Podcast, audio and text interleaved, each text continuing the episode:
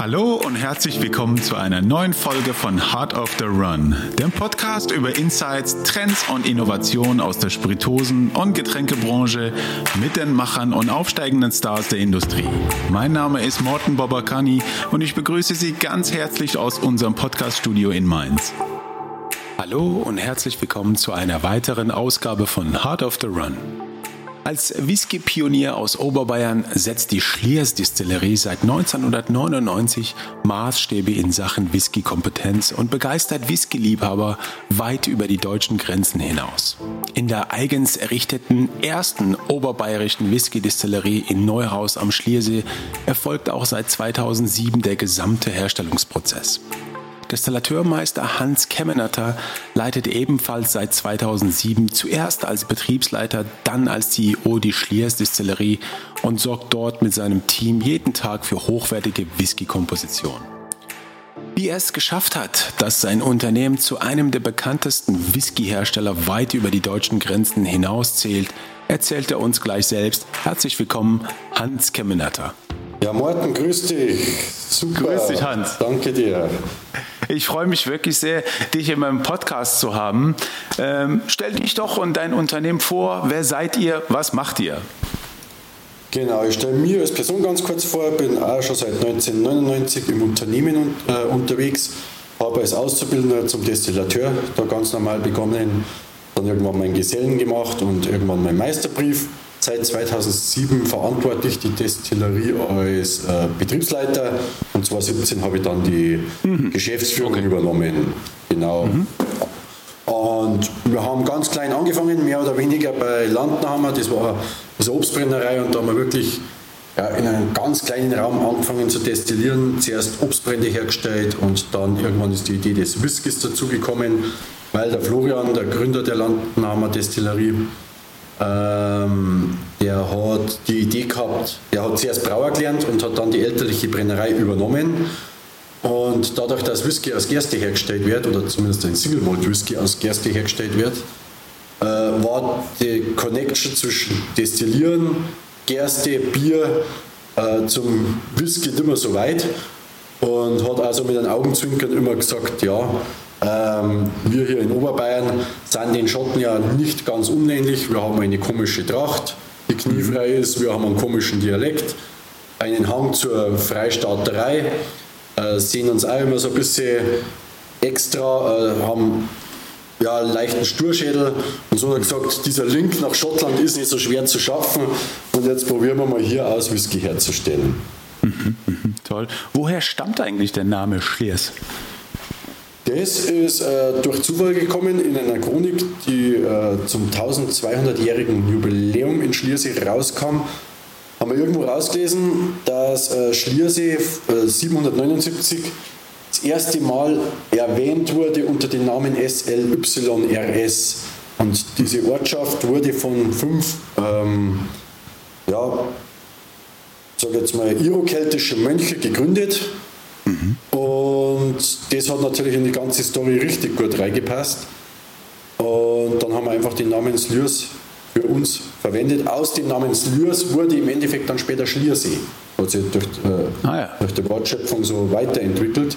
Und wir haben den alt, alten Namen von Schliersee im Endeffekt übernommen. Mhm. Interessant. Wie sieht äh, äh, euer aktuelles Portfolio aus eigentlich? Genau, also wir haben mittlerweile einige Whiskys am Start. Also wie gesagt, 1999 begonnen, klassisch mit einem Single Malt Whisky, ähm, der drei Jahre alt war, äh, der in neuer amerikanischer Weißeiche gelagert wurde. Und der ist immer jahrgangsmäßig rausgekommen. Irgendwann ist natürlich unser Lager immer voller geworden, immer mehr Whiskys waren zur Reifung im Lager drin. Und dann hat man gesagt, ja, dann experimentieren wir mal mit Sherryfässer, Portweinfässer, ähm, ist in den Bereich des, der Finishings sehr stark mit eingestiegen, hat dann irgendwann auch Likörkreationen gemacht, also dass man gesagt hat, unseren Whisky mit Vanilleauszügen verfeinert, mit Honig gesüßt, um eben da äh, auch die Produktpalette zu erweitern. Natürlich auch sehr ins Alter gegangen, dadurch, dass das Lager immer voller wurde, haben wir auch auf einmal Platz, Zeit und ja, natürlich auch das nötige Kapital gehabt, um in ins Alter zu gehen. Zwölfjährige Whiskys, bald werden wir ja 18-jähriger Whisky erscheinen. Und die neueste Kreation, die wir haben, das ist ein Rye Whisky.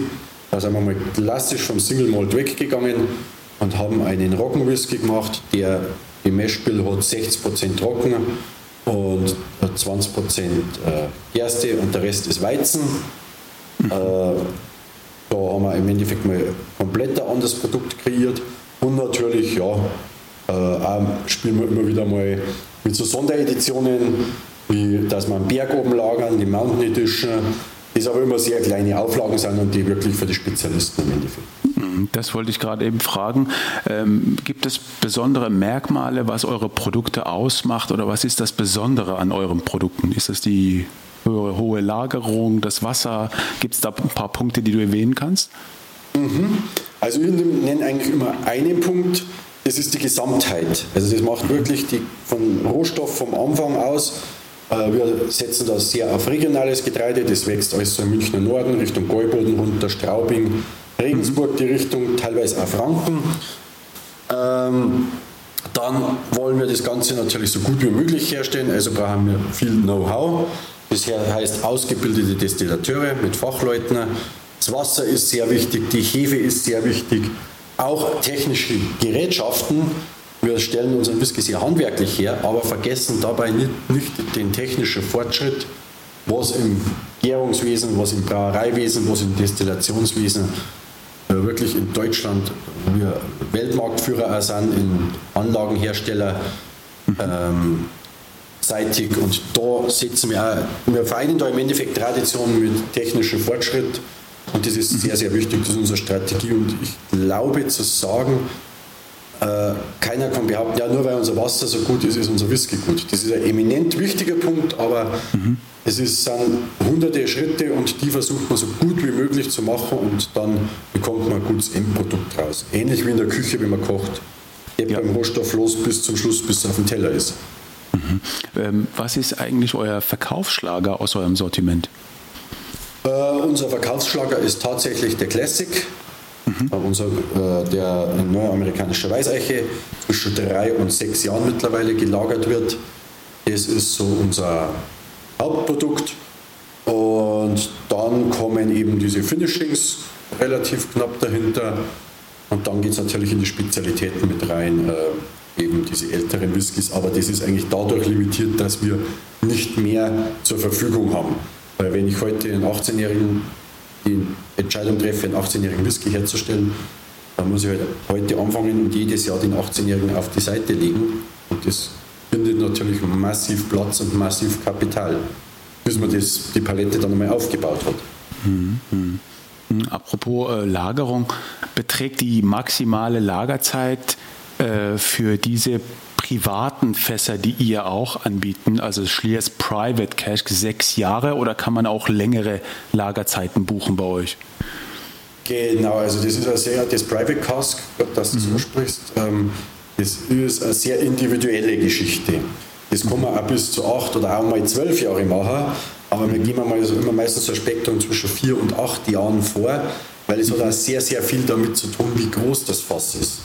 In einem kleinen 40, 50, 60 Liter Fass ähm, ist der relative Holzkontakt zur Flüssigkeit sehr, sehr hoch und dadurch auch der Einfluss des Holzes, der Tannine, der Bitterstoffe sehr groß auf, den, auf die Flüssigkeit, auf den Whisky. In einem größeren Fass kann man natürlich länger lagern. Das ist halt jetzt einfach mal so ein Anhaltspunkt und das muss man wirklich individuell sehen.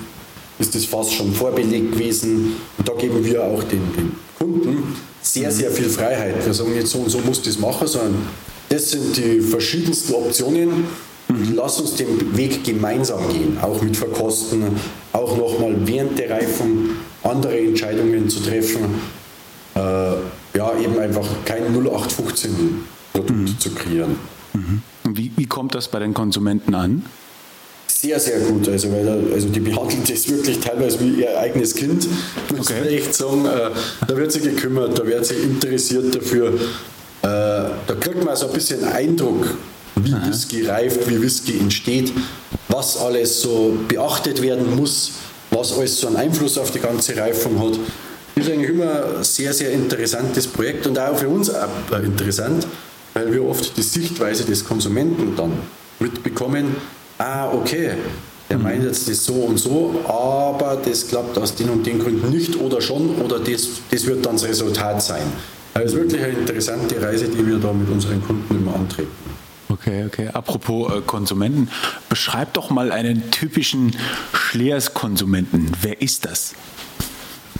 Ähm, der typische Schlierskonsument, also jetzt wirklich so aus der ähm, Erfahrung raus, ähm, wird jetzt nicht mehr zu Anfang 20 sein, sondern das ist eher so die Richtung ab 30 bis 50, 60 Jahre, der, so jetzt mal, relativ gut situiert ist mittlerweile, der mitten im Leben steht, also mhm. fast nicht reich, aber einfach so, schon so die ersten beruflichen Ziele erreicht hat.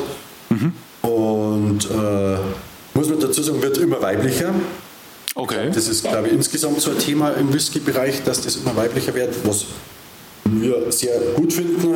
Also nicht nur im Bereich jetzt der klassischen Liköre oder so zu Hause ist, sondern wir haben wirklich ein sehr weibliches Publikum auch, das bei uns im Laden hier vor Ort ist oder das man generell so mitbekommt. Mhm. Ich glaube, das ist natürlich einer, der gerne genießt, der was entdecken will, weil bayerischer Whisky ist ja auch nicht jetzt äh, seit 200 Jahren oder 300 Jahren am Markt wie äh, schottische Whiskys mhm. oder irische Whiskys. Der muss schon ein bisschen experimentierfreudig auch sein, will was entdecken, hat einen Hang, auch äh, regional zu konsumieren, also wirklich zu wissen, wo das Getreide her ist, wie was funktioniert. Also das ist, glaube ich, sogar, ist auch wirklich sehr wichtig für unsere mhm. Mhm. Du hast ja gerade eben Schottland angesprochen. Mit Whisky verbindet man ja in erster Linie Schottland oder Irland.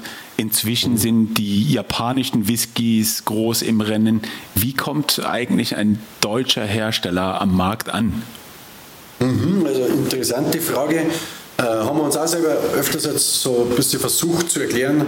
Seit zweieinhalb Jahren äh, sind wir auch international tätig, also haben wirklich ein internationales Geschäft aufgeschlossen. Ähm, und da ist wirklich rausgekommen vom Feedback von unseren Importeuren oder von unseren Kunden im Ausland, äh, dass, das, dass die das so sehen, ähnlich wie das du gerade zusammenfasst. Da gibt es die alte Welt der Whiskys, das ist Schottland, Irland, USA und mittlerweile wirklich auch Japan, die da dazugehört. Und dann ähnlich wie beim Weinbereich, dann gibt es die neue Welt mhm. wo auf einmal ähm, aus Taiwan Whiskys kommen, wo aus Schweden Whiskys kommen und aus, eben aus Deutschland, wie aus Deutschland. Und so wird das so ein bisschen gesehen, ah, ähm, das probieren wir mal. Äh, die Leute sind offen dafür, auch äh, sogar in Schottland direkt, also okay. UK. Äh, die sind da sehr, sehr offen. Und ich glaube, da ist gerade der richtige Zeitpunkt, eben in diese Richtung zu gehen.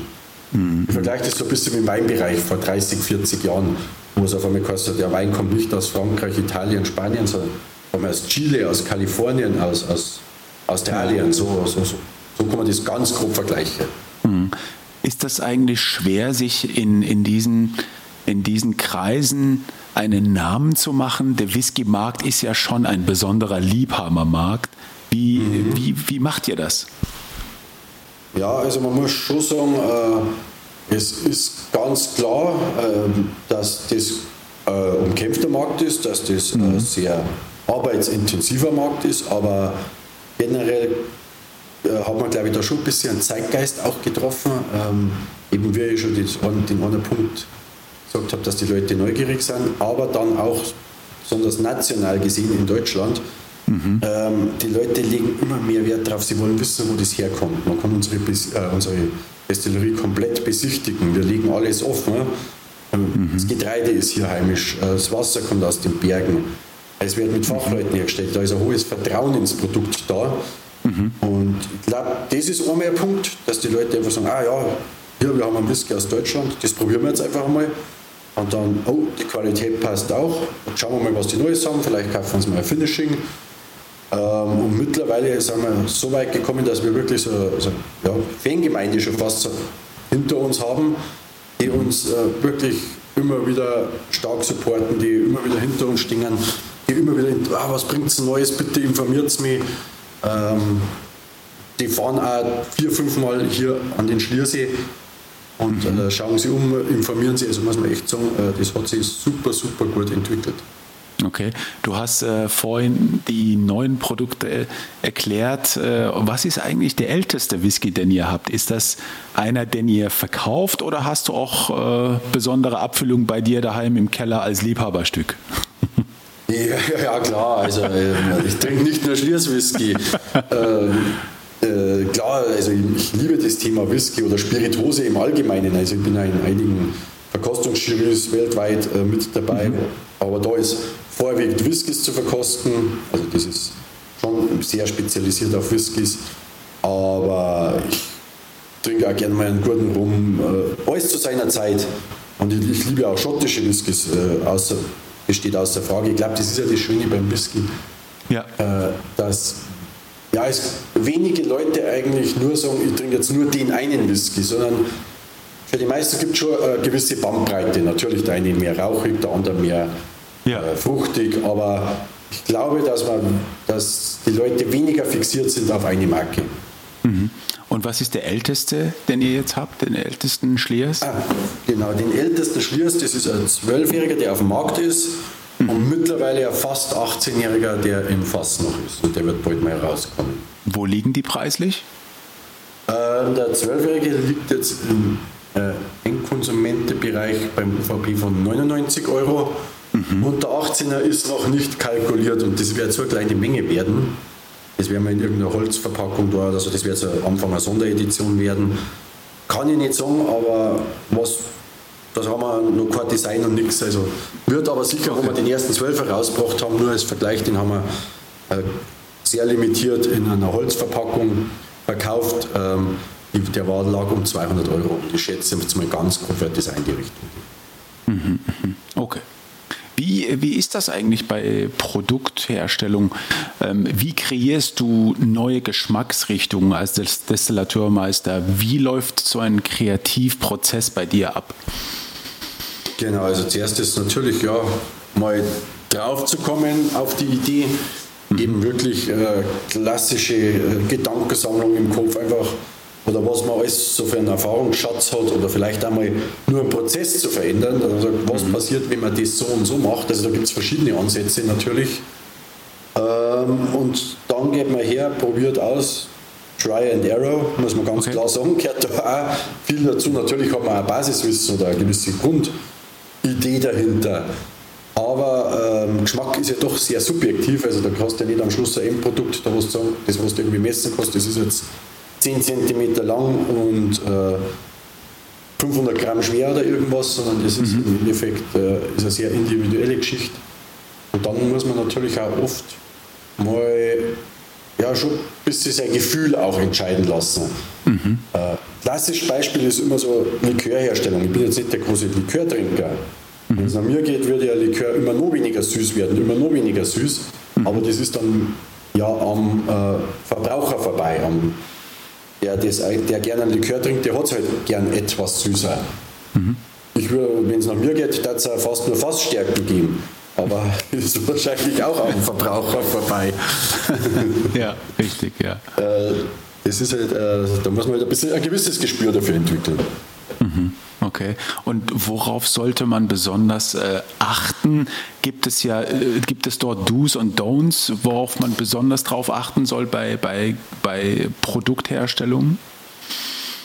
Ja, im Endeffekt äh, ein ganz großer entscheidender Punkt ist, dass äh, zuerst mit der rechtlichen Rahmenbedingung steckt ist, äh, wir stellen ein Lebensmittel her, das ist hochsensibel. Äh, dies, muss, das ist natürlich das A und O. Ähm, ja, die Qualität vom Produkt oder der Rohstoff ist uns sehr wichtig. Also das ist wirklich was, dass wir immer mit besten Rohstoffen arbeiten. Mhm. Äh, weil aus einem schlechten Rohstoff, da kann man höchstens die Fehler äh, verbergen, dass man sagt, ja, dann hat man so viel Arbeit, dass man das irgendwie nur so hinbastelt. Mhm. Aber das ist ja nicht äh, Sinn und Zweck der ganzen Sache, sondern wirklich beste Rohstoffe. Und dann am Schluss natürlich zählt auch die Ausstattung dazu. Also wenn man ein gutes Produkt hat, muss man schon irgendwie schauen, dass das designtechnisch oder äh, flaschentechnisch, dass das einfach gewissen Qualitätsanspruch auch gerecht wird, dass der Kunde auch darauf stößt, so diese unsere Herangehensweise. Und sonst ist halt immer so, so eine ganz wichtige Sache, wir sind ein Team mit äh, sieben Destillateuren mittlerweile.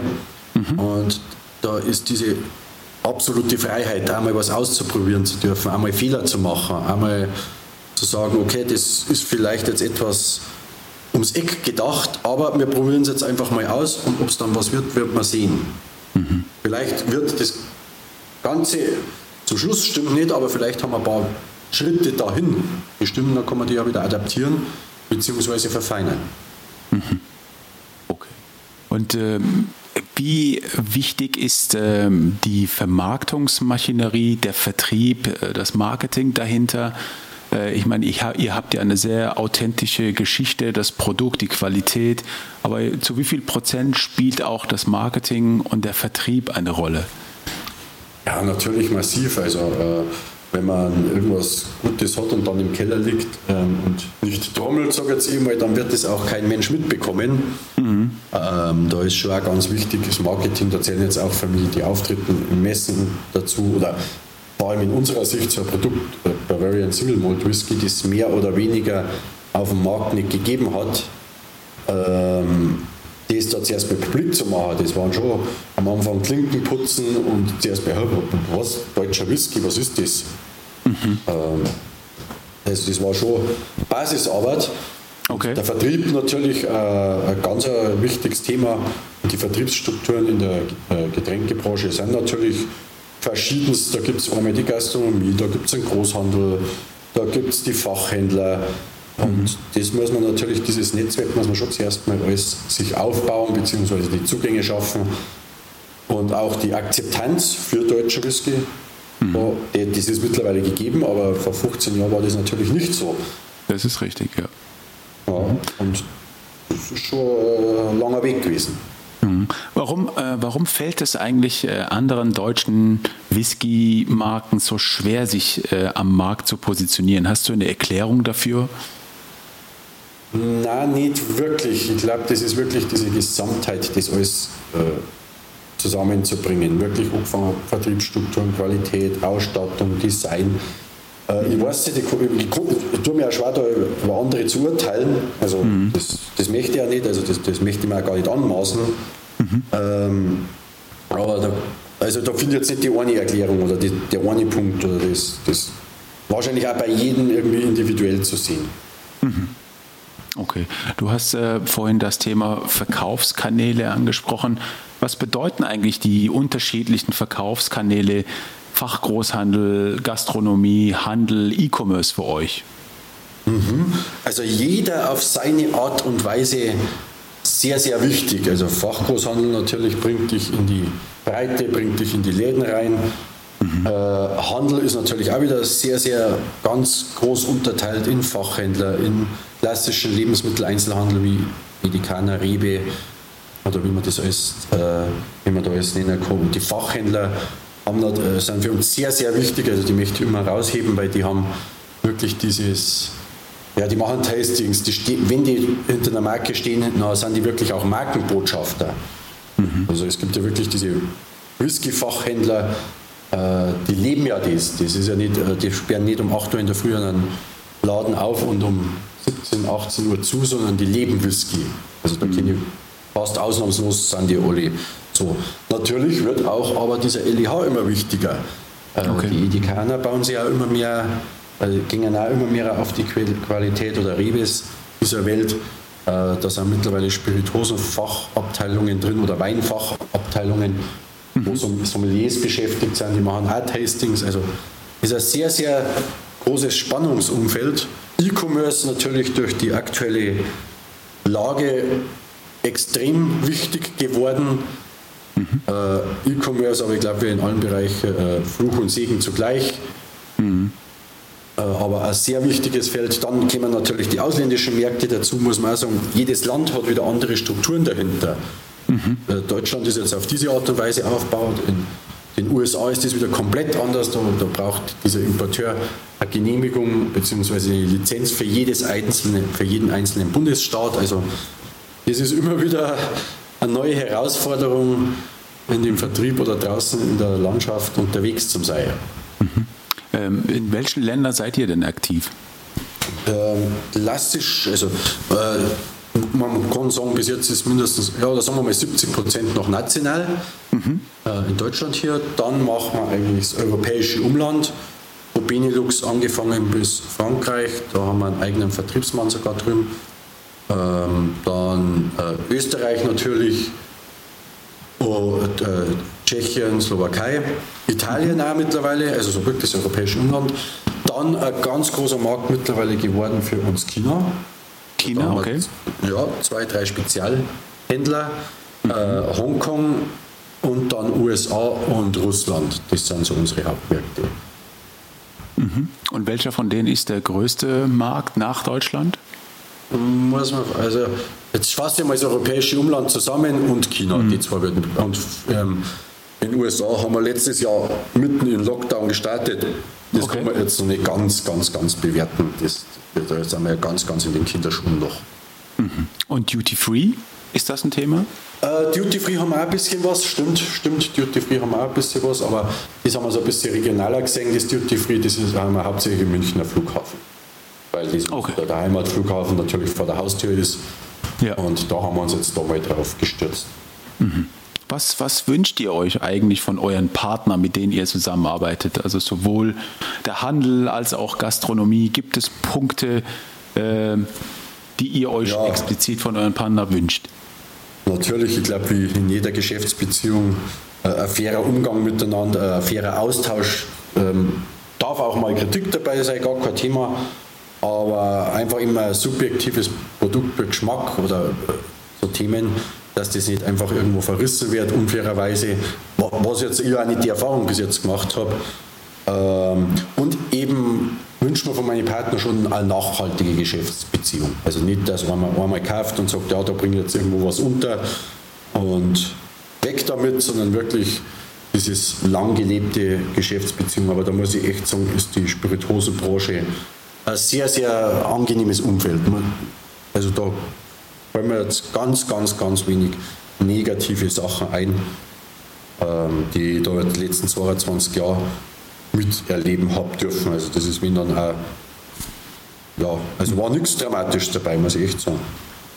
Und natürlich vor allem wünsche ich jetzt zuerst bei die Gastronomen alle draußen, dass, dass die jetzt wieder richtig auf die Füße kommen und dass diese harte Zeit für die jetzt dann hoffentlich, hoffentlich bald vorbei ist, weil die, da hat einem wirklich das Herz geblutet, mit Partnern zu reden, die man schon Jahre, Jahre kennt, das teilweise Freundschaften geworden sind. Mhm. Und da man jetzt sieht, oh, die können am Rande des Wahnsinns, sage ich jetzt mal, sowohl finanziell wie auch, äh, ja, hat ja auch mental was gemacht, wenn man seiner Arbeit nicht nachgehen darf. Ähm, wie ist das? Ähm, wo seht ihr eure Zukunft? Gibt es diesbezüglich Pläne?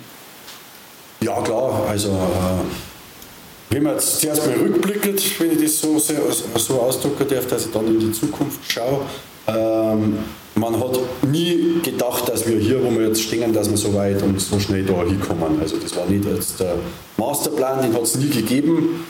Natürlich äh, werden die Strukturen immer besser bei uns, immer mehr gute Mitarbeiter, die auch strukturell die Firma weiterbringen.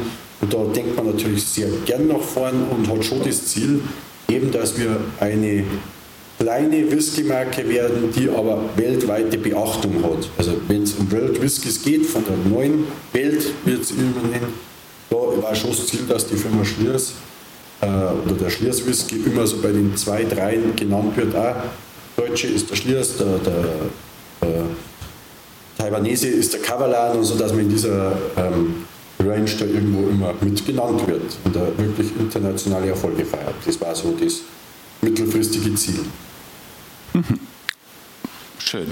Wie ist das? Ähm, Anton Stetter ist ja Mitgründer von Schleers und, und lenkte ja viele Jahre auch die Geschicke der Marke. Wie mhm. war es eigentlich für dich, ihn abzulösen? Welche Erwartungshaltung gab es dann an dich? Ja, also es war schon so, dass man da das irgendwie traditionell so weiterführt und äh, in die Zukunft geht. Äh, und mit dem Anton, also mit uns verbindet eine sehr enge Freundschaft, äh, heute auch noch. Äh, wir kommen sehr, sehr gut aus, äh, machen privat auch immer wieder was. Ähm, und waren natürlich schon Fußstapfen, die man zuerst mal ausfüllen musste. Mhm. Aber ich glaube, dass wir ja, von der Denkweise her sehr, sehr ähnliche Richtung haben und ähm, ich glaube, eine ganz große Liebe zu dieser Firma haben. Und das ist, äh, dann fällt es einem leichter, eben das weiter zu transportieren und beziehungsweise auch eine andere Ära zu führen. Hm. Schön. Genau. Kann, man, kann man sagen, dass er dir den äh, Staffelstab übergeben hat oder werden die Geschäftsprozesse weiter noch gemeinsam koordiniert? Nein, nein, also da, da bin ich wirklich äh, autark und da hat er den Staffelstab wirklich übergeben, mhm. äh, beziehungsweise auch bleibt ihm nichts anderes übrig, weil der Anton hat tausend Projekte, ja. dass er gar keine Zeit hat dafür. Aha. Und äh, er ist ein sehr kreativer Mensch und äh, ist, nein, nein, also wirklich, da ist alles im Besten. Mhm. Wo möchtest du denn eigentlich noch persönlich Akzente für die zukünftige Ausrichtung setzen?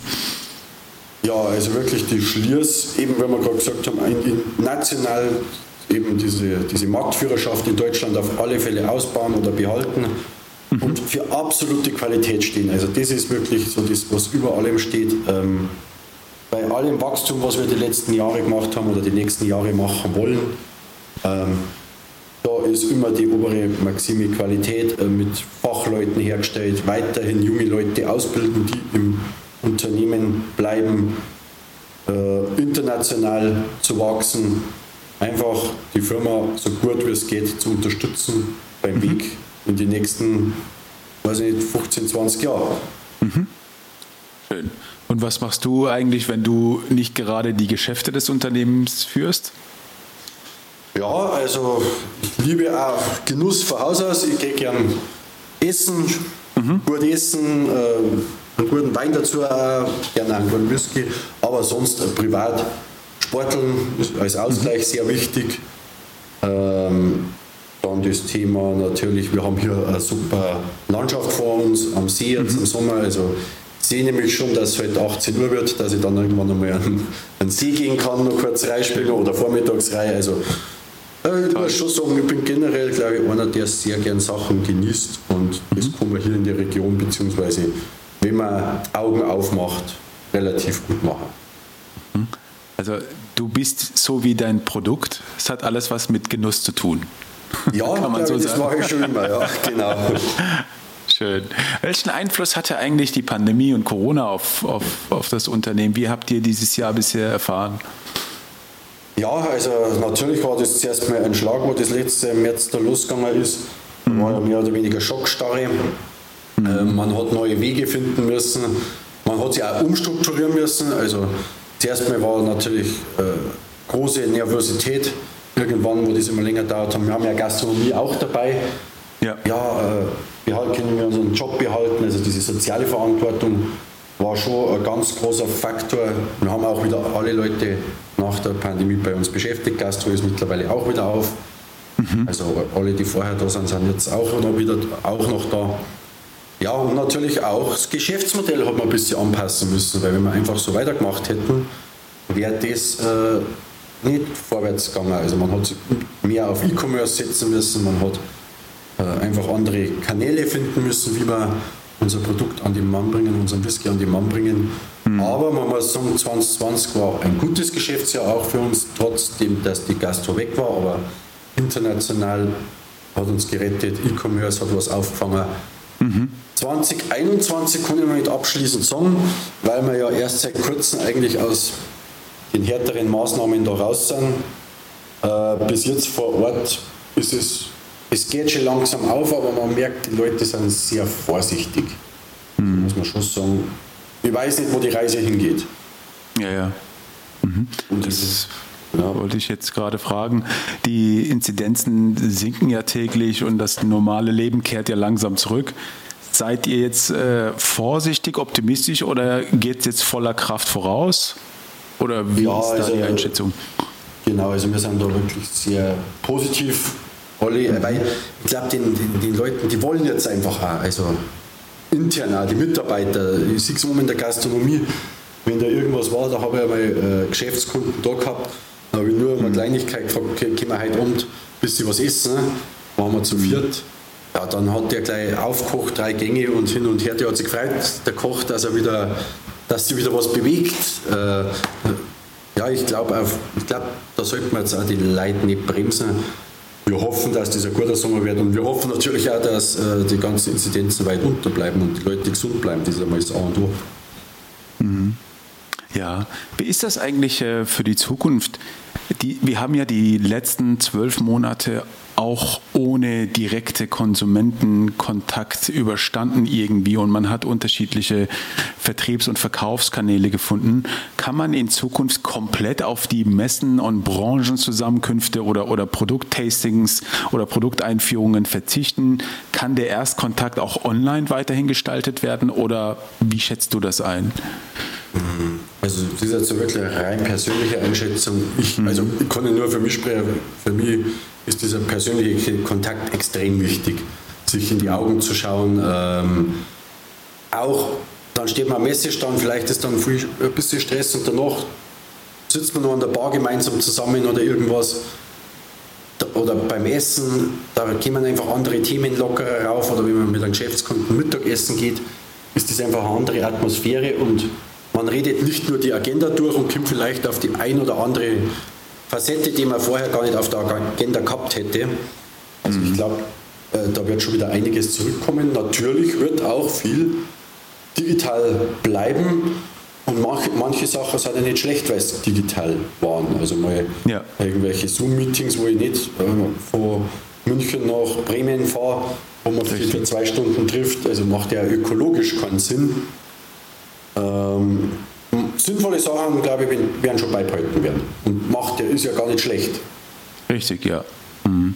Ähm, du hast es ja vorhin das Thema E-Commerce angesprochen. Ähm, Lebensmittel und, und, Genussmittel galten ja in dieser Zeit als Gewinner der Krise. Ähm, mhm. Wie viel hat euch der E-Commerce ähm, sozusagen aus der, aus der Krise geholfen? Wie viel hat das abgefangen? Ähm, also das hat wirklich alles abgefangen, muss man am Schluss sagen. Mhm. Also wir haben wirklich mehr Umsatz wie in 2019 gehabt, aber wir sind ja eine wachsende Marke, also es war ja auch geplant, aber dieser Mehrumsatz ist auch eingetreten. Man muss dazu sagen, beim E-Commerce ist halt der große, äh, ja, äh, es ist halt relativ, man muss relativ schnell sein. Ähm, ich weiß nicht, ob das nicht wieder bis sehr Level runtergeht, der E-Commerce. Und viele unserer Partner haben natürlich auch auf, auf ähm, Online-Handel umgestellt. Ich glaube, da ist, da ist sehr schnell reagiert worden und darum waren wir da alle die Gewinner eigentlich davon. Mhm. Das äh, kann ich dir vielleicht in sechs bis zwölf Monaten beantworten.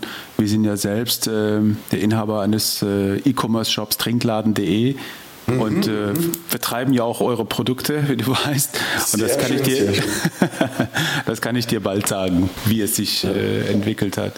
Ähm, Hans, ähm, ich äh, wechsle jetzt mal zu ein paar schnelleren Fragen, so eine Art Rapid-Fire-Fragen. Deine Antworten müssen aber nicht schnell sein.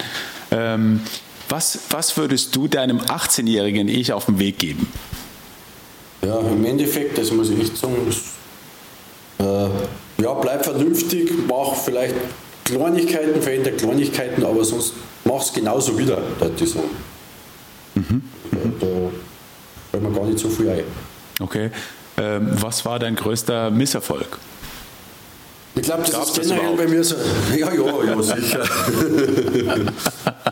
äh, nein, es ist, glaube ich, eine generelle Sache, äh, dass ich sehr viel schnell äh, und sehr ungeduldig will. Aber da bin ich zum Glück, zum Glück im Metier der Whisky-Herstellung und Whisky reift langsam und das erdet mich immer wieder, muss ich ehrlich sagen.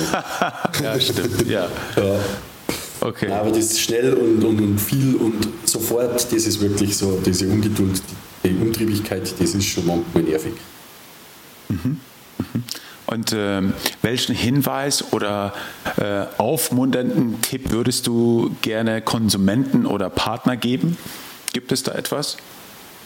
Ja, ich glaube, dass wirklich, wenn wir vorher schon mal mit, über Genuss gesprochen haben, und das ist mhm. allgemein äh, das, das im Hier und Jetzt genießen. Also nicht, was kaufe ich mir für eine Flasche Whisky morgen oder was habe ich gestern für eine Flasche Whisky getrunken, sondern wirklich, ah, der jetzt da gerade im Glas ist, ähm, einfach das genießen, versuchen, äh, so gut wie möglich das hier und jetzt im Leben allgemein zu gestalten. Wirklich ist ganz wichtig für mich. Okay, du hast jetzt gerade das Thema Genießen angesprochen. Verrätst du äh, uns noch deinen persönlichen Lieblingswhisky? Ja, das ist, muss ich ganz ehrlich sagen, äh, ist der Glenmorangie La Santa. Den habe ich sehr, sehr gut gefunden. Der fällt mir jetzt da so als erstes mit ein. Okay, okay. Was, äh, was erwartet uns oder euch noch in 2021? Gibt es noch weitere Produktneueinheiten oder? Ja, also es wird schon wieder diese Sonderedition der 12er natürlich kommen. Ähm, mhm. es wird, äh, wir haben jetzt einen Kaffeelikör mit rausgebracht, der mit Whisky und Cold Brew gemacht mhm. ist. Also wirklich die Kaffeerösterei Dinzler, die auch hier regional vor Ort ist. Ähm, die macht uns, stellt uns Cold Brew Kaffee her und wir verfeinern das Ganze mit Whisky. Und sonst, ja, wir werden noch Malt Whisky rausbringen. Mhm. Also klassischen Malt Whisky. Äh, und sonst, glaube ich, haben wir wirklich auf nächstes Jahr den Fokus, dass wir da den 18-Jährigen zelebrieren. Sehr interessant. Mhm. Sehr schön, da bin ich ja gespannt. Ja, ja. Klasse. Äh, lieber Hans, vielen Dank, dass du so offen mit mir gesprochen hast. Ich bin mir sicher, äh, äh, dass nach diesem Podcast noch mehr Menschen draußen sehen, was für ein tolles Unternehmen ihr seid. Ich drücke natürlich die Daumen, dass sich alles so weiterentwickelt, wie du es geplant hast oder wie du es dir vorstellst. Ich hoffe, wir sehen uns bald persönlich in eurer wunderbaren Distillerie am Schliersee. Ich melde mich, wenn ich mal in der Gegend bin. Und bis dahin, vielen Dank für deine Zeit. Wunderbar, Martin. Also ich muss auch sagen, vielen, vielen Dank für die wirklich interessanten Fragen auch. Mhm. und für deine Zeit und war mir eine Ehre, dir da die Fragen beantworten zu dürfen und dir auch eine gute Zeit. Und wir sehen uns sicher mal am Schliersee.